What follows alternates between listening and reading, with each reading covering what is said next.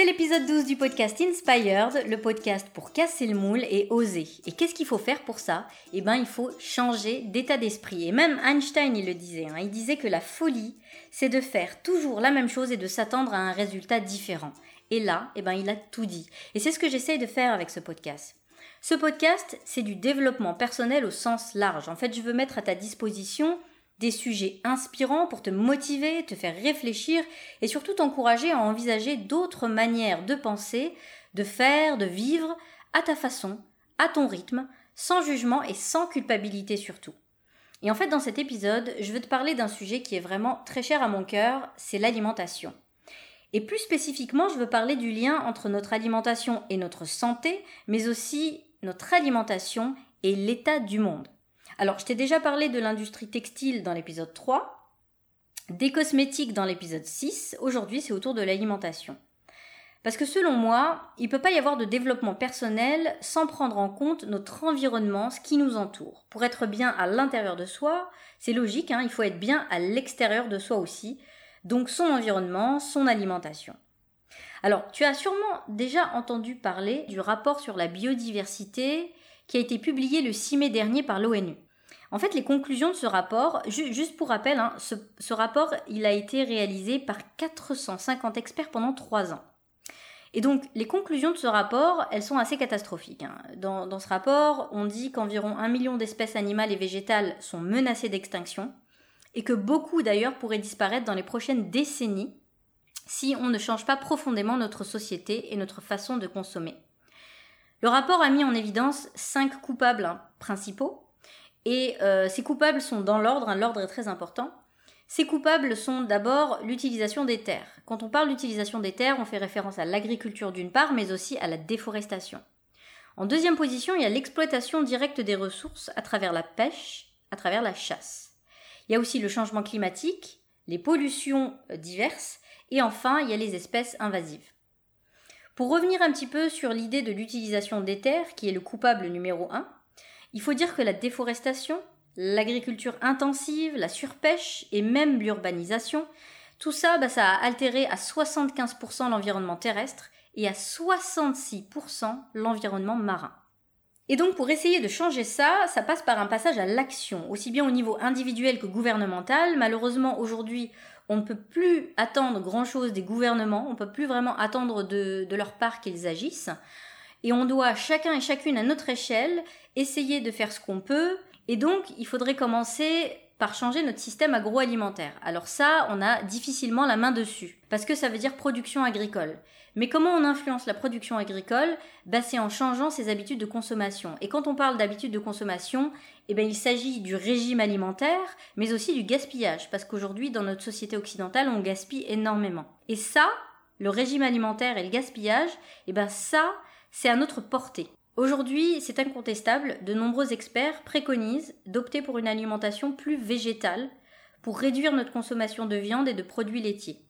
Alors, juste une petite chose, le rapport de l'ONU ne préconise pas noir sur blanc ce conseil-là, hein, de, manger plus végétal, mais quand on lit le rapport, on comprend très vite qu'il faut changer quelque chose, notre façon de manger notamment, parce qu'elle impacte, cette façon de manger, eh ben elle impacte directement trois des cinq coupables que j'ai cités avant, à savoir l'utilisation des terres, l'exploitation directe des ressources et la pollution. Et puis il y a aussi la santé et l'éthique. On ne peut pas faire l'autruche aujourd'hui, hein, parce qu'aujourd'hui, scientifiquement, c'est prouvé que manger trop de viande, c'est mauvais pour la santé. Et on ne peut pas non plus fermer les yeux sur les conditions atroces de l'élevage intensif. Et pour rappel, l'élevage est intensif parce que la demande en viande est énorme, et pourquoi? Bah, C'est parce que nous, nous en consommons beaucoup trop aujourd'hui. Et on ne peut pas non plus fermer les yeux sur les hormones et les antibiotiques qui sont injectés dans le corps de ces pauvres animaux et qui vont finir, évidemment, dans notre corps à nous aussi, puisqu'on les ingère. Alors, juste une petite chose, un petit éclaircissement, je ne fais pas ici l'apologie du végétarisme. Hein. Je ne suis pas là pour accuser quiconque, je ne suis pas là pour faire culpabiliser quiconque. En fait, je veux tout simplement qu'on se reconnecte à ce qu'il y a dans notre assiette pour faire des choix plus raisonnés. Alors, je ne dis pas que tu devrais devenir végétarien, végétalien ou vegan, c'est un choix tout à fait personnel, mais je te propose d'envisager de réduire ta consommation de viande, d'œufs et de produits laitiers, et puis de réfléchir un petit peu plus à ce que tu mets dans ton assiette pour ta santé et puis pour celle de la planète. Et c'est d'ailleurs pour ça que j'ai voulu interroger aujourd'hui la naturopathe et consultante en nutrition Lisa Salis, parce que je voulais parler avec elle d'alimentation saine et des implications de nos choix alimentaires sur notre santé et sur notre planète. Et tu vas voir, cette interview, elle est vraiment passionnante. Elle est d'ailleurs tellement passionnante que j'en ai fait deux épisodes. Un qui est assez général, euh, qui va traiter de l'alimentation, de la santé du corps, des aspects éthiques et énergétiques qui sont inhérents à ce sujet. Et puis un autre épisode spécial pour ceux et celles qui veulent réduire leur consommation de viande, et dans lequel bah, j'ai essayé de, euh, de, donner tout un tas de conseils, euh, accompagnés donc toujours de Lisa Salis. Voilà, trêve de blabla, il est temps que je te laisse en compagnie de Lisa Salis. Alors je m'appelle Lisa Salis, j'ai 32 ans et je suis thérapeute et consultante en nutrition santé. Et je lui demande de but en blanc, mais qu'est-ce qu'on mange? Parce que je sais plus où donner de la tête avec les 100 piternelles recommandations qui se contredisent la plupart du temps. Lisa, dis-nous, qu'est-ce qu'on mange? C'est simple, manger naturel allez choisir une viande qui a été élevée de manière traditionnelle. Allez choisir une poule qui a vu la lumière et qui a eu des graines autres que du maïs et du soja pour qu'elle ait des œufs de meilleure qualité. Prenez des fruits et des légumes sans pesticides. Prenez euh, des céréales qui sont complètement raffinées. Et si de temps en temps vous prenez euh, une barre chocolatée ou vous faites un resto à droite à gauche, c'est pas grave. Parce que 80% du temps vous aurez mangé naturel. Et là on est bon en fait. Il n'y a plus besoin de se poser un milliard de questions. C'est simple est-ce que ça, la nature me l'offre? Et si ça vient d'un animal ou ça a été fabriqué par quelqu'un, est-ce que ça a été fait de la manière la plus traditionnelle qui soit? Une charcuterie, ça peut être pas mauvais si c'est fait de manière artisanale. À partir du moment où c'est industrialisé, on se retrouve avec plein d'additifs, de gluten, mais de trucs qui ont rien à faire dans de la charcuterie en fait. Donc c'est vraiment ça, c'est retourner à la tradition, retourner à un respect de comment a été travailler cet aliment ou comment été cultivé ou élevé cet animal. Donc clairement, qu'est-ce qu'on mange? Pour faire bref, simple et que tout le monde comprenne, c'est prenez ce que la nature vous donne de manière naturelle. Votre pomme, mangez-la entière. Vos céréales, prenez-les complètes et pas euh, mélangées dans des sachets euh, industriels avec d'autres ingrédients dedans. Évitez tout ce qui contient des sirops de glucose, de fructose, ce genre de trucs, parce que ce n'est pas des aliments que vous trouvez de manière libre dans la nature. Et quand 80% du temps on mange des aliments vrais, bah ça tout se passe bien. Tout d'abord, je pense qu'il est important de comprendre qu'est-ce que c'est qu'un produit transformé. Il faut savoir que l'industrie agroalimentaire fait ce qu'on appelle du craquage alimentaire. C'est-à-dire qu'on va prendre un grain de blé ou un grain de riz, peu importe le grain qu'on va prendre, ça se passe avec les céréales mais avec d'autres aliments, et on va en fait le, le diviser en plein d'aliments possibles. Par exemple, le grain de blé, on va faire de la farine. Ça veut dire qu'on va prendre le son du blé, qui est la fibre. Ça va nous donner une farine blanche, puis on va pouvoir extraire de l'amidon, qui est le sucre de la céréale, mais aussi du sirop de blé. Bref, c'est que des aliments qui sont entre guillemets transformés parce qu'ils ont été issus de l'industrie agroalimentaire et c'est par des procédés mécaniques grâce à des solvants qu'on arrive à avoir ces produits-là.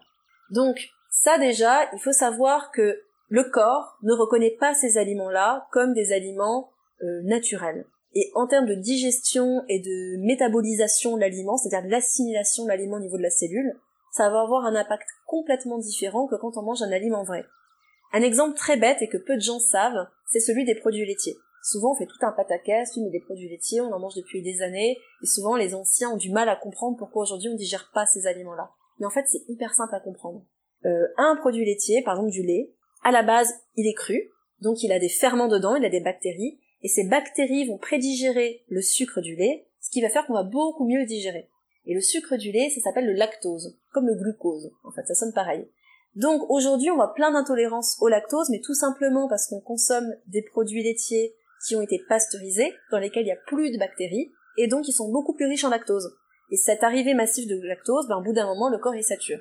L'autre chose qu'il faut savoir sur l'exemple des produits laitiers qui en fait et en quelque sorte un produit transformé, c'est parce qu'en fait on va l'homogénéiser pour qu'il tienne longtemps dans nos bouteilles, en plus c'est euh, chauffé à haute température pour qu'il n'y ait plus du tout de bactéries dedans, enfin bref.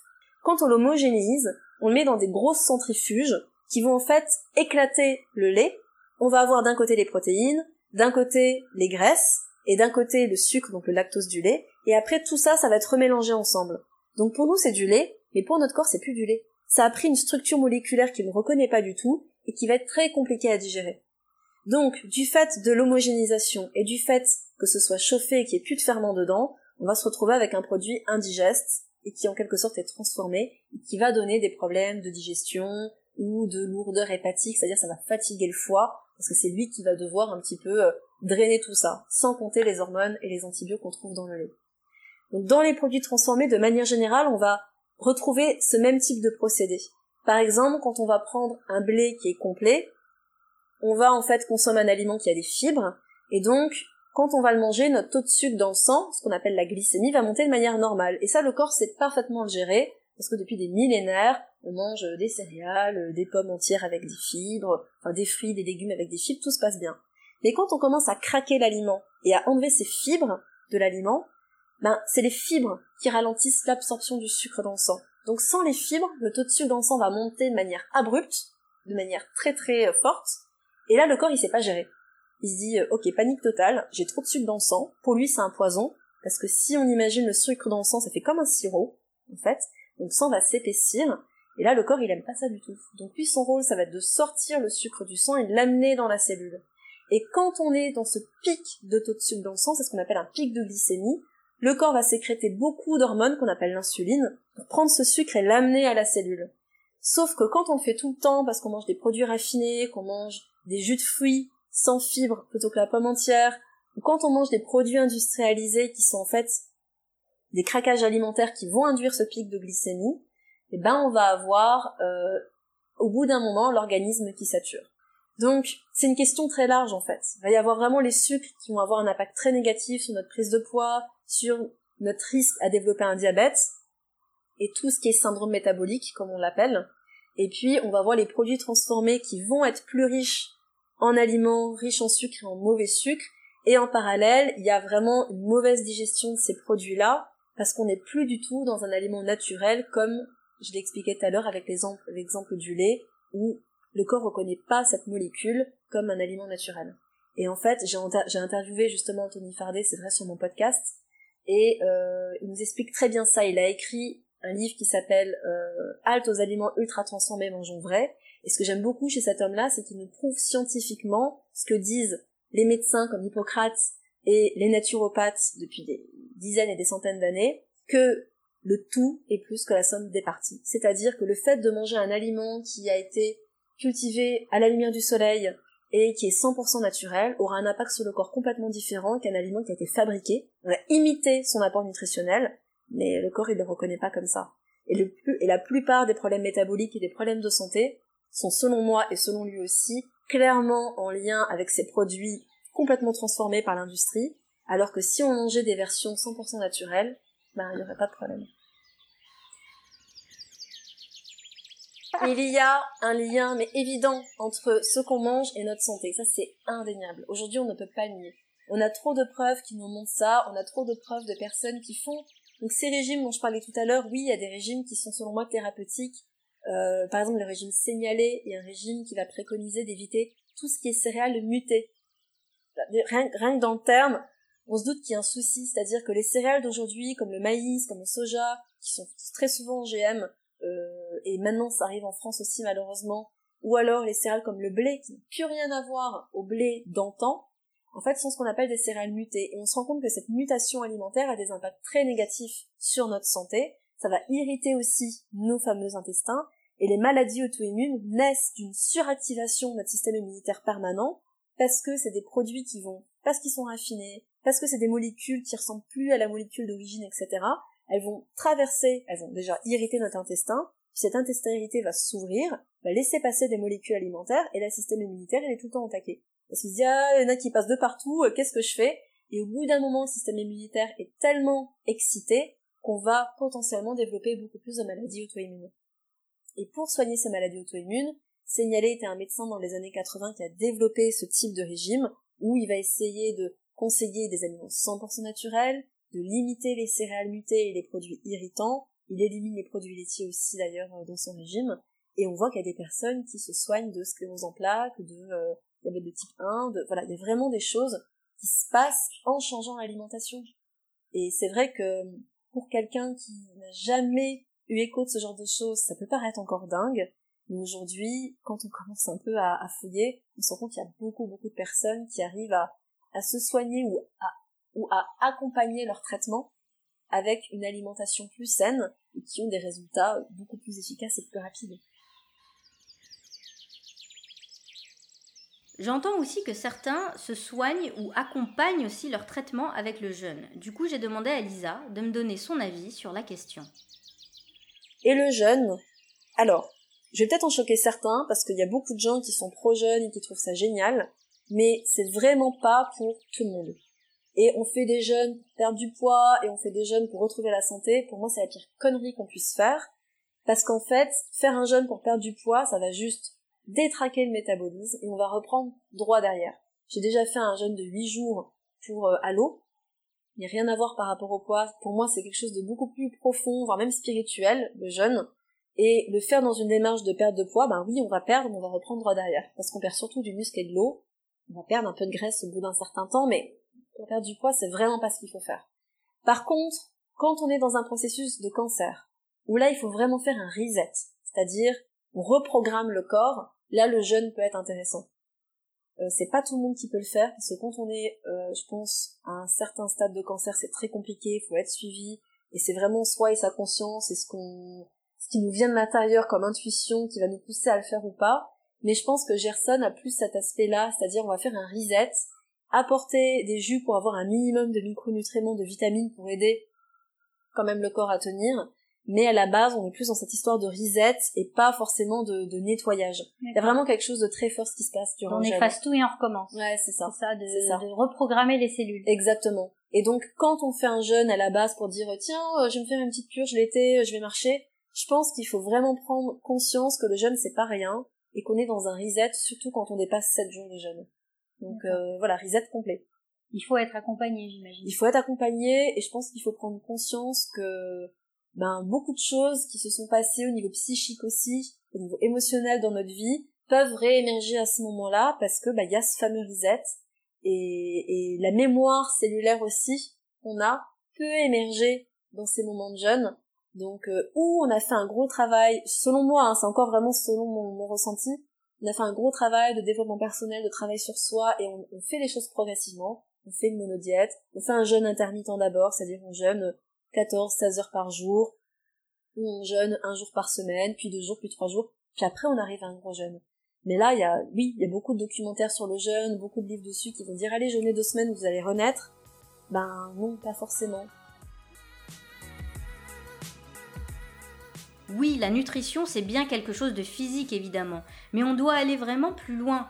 On doit se reconnecter avec ce qu'il y a vraiment dans notre assiette et prendre conscience de l'origine de ces produits. Mon site internet s'appelle Nutrition énergétique. Et il s'appelle pas Nutrition énergétique pour rien, euh, pour rien, pardon, pour la simple et bonne raison que euh, la nutrition pour moi c'est bien sûr quelque chose de physique. On va, on va parler de micronutriments, de vitamines, etc. Mais je dis souvent en première consultation aux personnes qui viennent voir, j'ai mais qu'est-ce qui vous nourrit? Puis des fois ils sont un peu décontenancés. Euh, ils vont me dire bah le matin je prends un jus vert et puis euh, c'est ça c'est très drôle aussi. Il y a beaucoup de personnes, ça c'est très très marrant c'est que très souvent, quand je demande aux gens qu'est-ce qu'ils mangent, ils me disent, alors, qu'est-ce que je mangeais il y a un mois ou qu'est-ce que je mange aujourd'hui? Parce qu'ils se préparent à aller voir un coach ou un thérapeute ou un nutritionniste et changent leur alimentation de base. Donc ils sentent un petit peu euh, jugés ou autres, alors que c'est pas du tout le but, vraiment, au contraire. Mais ils vont me dire, bah voilà, je mange ça. Mais je dis non, qu'est-ce qui vous nourrit vraiment? Est-ce que c'est votre réussite professionnelle?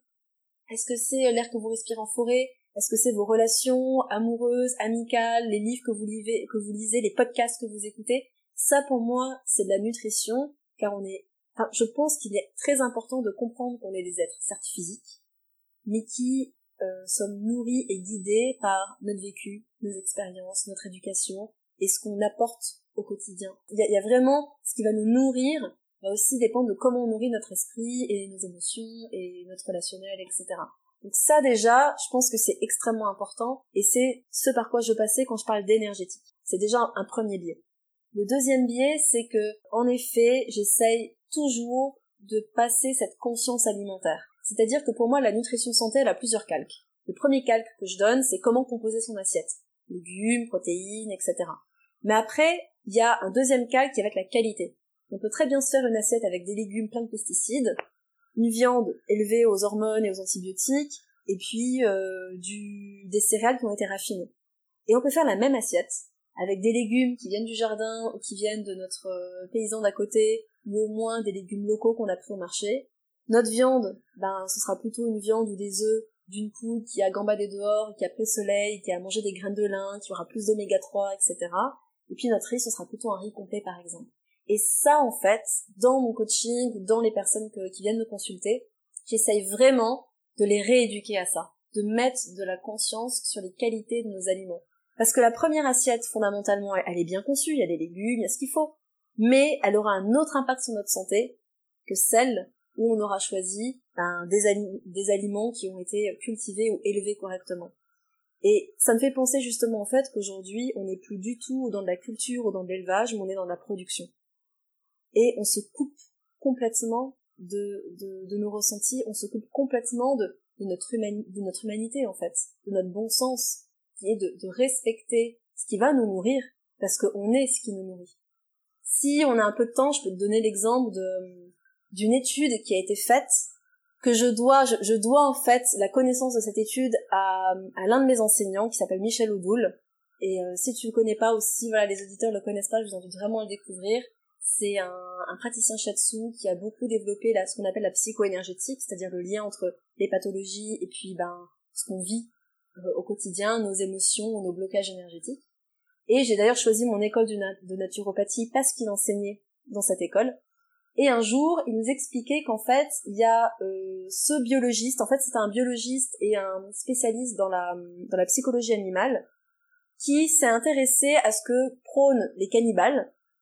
Certaines, donc c'était dans les années 50-60, hein, et puis il y avait encore beaucoup de, de, bah de des, des, groupes de cannibales, en tout cas des individus qui vivaient un peu en autarcie, et puis qui disaient, ben voilà, potentiellement on est ce qu'on mange, et peut-être qu'en mangeant le cerveau d'un sage, on va développer plus de sagesse. Et donc, en essayant de comprendre s'il y avait vraiment un fond derrière ça, et si au final ce qu'on mangeait c'était peut-être pas que des nutriments, mais aussi une mémoire, il a pris euh, des vers de terre, c'est même pas des vers de terre, non, c'est des vers planaires, c'est des vers aquatiques, qui ont un système nerveux qui va, réagir à la lumière et à la douleur, et qui sont cannibales. Parce que voilà, il fallait quand même reproduire cette expérience. Et en prenant ces vers de terre, il a fait deux groupes et les a mis dans deux boîtes, qui sont en fait des boîtes à fond euh, métallique, L'une des boîtes est connectée à une lumière, et donc dès qu'on l'allume, ils reprennent un coup de jus. Et l'autre boîte, pas du tout, ils sont zen, il y a de la lumière, tout va bien. Et va, chez les premiers verres, développer ce qu'on appelle un réflexe conditionné. Ça veut dire quoi? Ça veut dire qu'on allume la lumière, il se recroqueville, et il le fait tellement, et il le fait tellement de fois, que du coup, même après, en débranchant le courant électrique, bah, les verres vont continuer à se recroqueviller dès qu'on allume la lumière. C'est ce qu'on appelle un réflexe conditionné.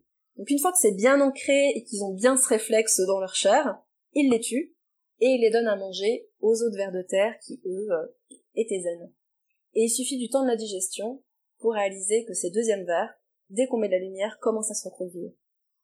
Donc ça nous montre à quel point, c'est drôle, j'en ai encore des frissons quand j'en parle, mais ça, nous montre à quel point, c'est ça, euh, à tel à tel point il y a autre chose que la matière qui passe à travers de manière générale, mais surtout à travers ce qu'on mange. Il y a une mémoire, en fait, qui passe à travers ça. Il y a une énergie qui passe, et forcément, bah, on peut se poser la question de qu'est-ce qui se passe quand on mange. Pour reprendre Michel Oudoul, il nous montrait une feuille à quatre, il dit voilà, ça c'est euh, l'espace vital d'une poule euh, dans l'élevage intensif. C'est une feuille à quatre. Donc qu'est-ce qui se passe dans la vie de cette poule énergétiquement, émotionnellement, parce que ça, voilà, même une vache qui est un mammifère, ils ont des émotions comme nous, quoi, tout simplement. Et ça, ça, s'inscrit dans leur chair. Et forcément, quand on va manger ces produits-là, qu'est-ce qui se passe? Donc, c'est, je pense, extrêmement important de, ben, de se rappeler que il faut qu'on commence, en fait, à ouvrir les yeux sur le fait qu'il n'y a pas que la matière, il y a d'autres choses qui se passent autour de ça. Je peux comprendre que ce soit particulier, que ce soit impalpable et donc difficile à, à, conscientiser, à comprendre, à croire pour certains, mais euh, force est de constater que c'est ce qui se passe pour de bon. Et c'est, je pense, pour ça qu'il y a beaucoup de gens qui se disent oh, je me sens tellement mieux depuis que je mange mieux. Je me sens tellement mieux depuis que je mange moins de viande. Parce que des fois, ben, on mange moins cette mémoire, on mange moins ce stress, on mange moins toutes ces choses-là, ces énergies négatives d'une viande industrielle. Et très souvent, les gens vont commencer par manger moins de viande pour manger moins mais mieux. Et c'est ce que j'invite les gens à faire. Mangez moins, mais mangez mieux. Mangez en meilleure qualité votre viande. Prenez-en de temps en temps, mais prenez-en une de bonne qualité. Ça aura un tout autre impact. Un, par rapport à la mémoire qu'elle va transmettre. Si on reprend vraiment cette étude qui a été faite par Mac, euh, Mac, McConnell, McConnell, et euh, mais aussi parce qu'une viande qui été élevée au soja et au maïs, elle sera beaucoup plus riche en oméga 3 et les oméga 3 en excès sont pro-inflammatoires. Une viande qui mange plus d'herbe, elle aura plus d'oméga 3 et les oméga 3 au contraire sont anti-inflammatoires. Et il n'y a pas maladie sans inflammation. Voilà, donc c'est des c'est des choses qui permettent je fais un petit peu des raccourcis, on pourrait euh, détailler davantage, mais je pense que l'essentiel est dit, c'est vraiment ça qu'il faut prendre, euh, prendre, enfin qu'il faut conscientiser.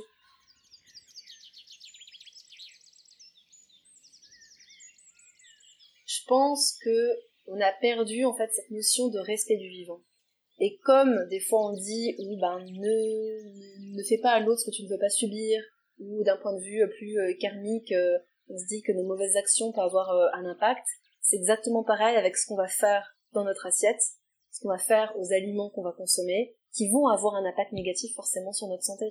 Et pour ceux qui peuvent parfois encore douter de l'impact d'un aliment, c'est un exemple que je donne beaucoup aux femmes qui me consultent. C'est, voyez l'impact d'une pilule contraceptive qui est minus comme ça, l'impact que ça fait sur tout notre système hormonal. Il suffit de voir tout ce qu'on mange au quotidien, qui là aussi c'est de la chimie, hein. tout ce qu'on mange c'est de la chimie aussi, hein. il y a des molécules, il y a plein de choses qui se passent. Quand on mange un produit qui contient plein d'hormones comme le poulet du Brésil, je pense que c'est le must en termes d'hormones et de d'antibiotiques également, ben ça a un impact sur notre corps aussi, les pesticides également. Donc je pense que ce respect du vivant, on doit y revenir d'un point de vue conscience, d'un point de vue éthique, d'un point de vue énergétique, comme on l'a vu avant avec cette histoire de, de verre planaire, mais aussi d'un point de vue santé en fait. Au-delà de cette notion cruciale du respect du vivant, j'ai aussi envie de te parler de la valeur des fruits et des légumes qu'on mange. Je m'explique. Est-ce que tu fais pousser des plantes sur ton balcon ou dans ton jardin? Oui. Eh bien, tu as dû prendre conscience des longues semaines qu'il faut pour faire pousser un pot de basilic, des tomates, des courgettes, et en fait, quand on se reconnecte avec cet aspect-là, ben, on n'a plus envie de jeter et de gaspiller cette précieuse nourriture. Parce que tu le sais bien, tu y as passé du temps, tu y as mis de l'amour, euh, ces plantes se sont gorgées d'eau, de soleil, et en fait, c'est ça aussi se reconnecter avec son assiette, c'est ne plus voir les étals de fruits et de légumes des marchés comme un étalage foisonnant d'aliments qui sont éternellement disponibles et qui sont toujours à notre disposition, parce que le danger de cette conception-là, c'est de jeter facilement les aliments à la poubelle, de les laisser pourrir dans le frigo ou sur son comptoir, et en fait, euh, voilà, on gaspille. Pourtant, c'est du vivant et c'est précieux. Et il faut en fait pouvoir ressentir cette gratitude pour cette nourriture qu'on a vraiment, nous, de la chance d'avoir à notre disposition. J'espère que tu as aimé cet épisode un peu plus engagé sur la nourriture et qu'il va t'inciter à réfléchir un peu plus à ta façon de consommer. D'ailleurs, n'hésite pas à aller écouter l'épisode 13 hein, dès qu'il sera prêt pour aller y noter quelques conseils pour manger moins de viande. Si tu veux en savoir plus sur le travail de Lisa Salis, tu peux déjà aller écouter son podcast très instructif qui s'appelle Au mieux de ta forme et qui est disponible sur toutes les plateformes d'écoute.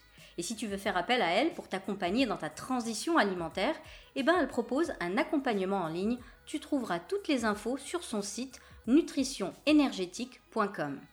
Et avant de te laisser, je veux simplement te rappeler que l'objectif de cet épisode n'est pas de te culpabiliser.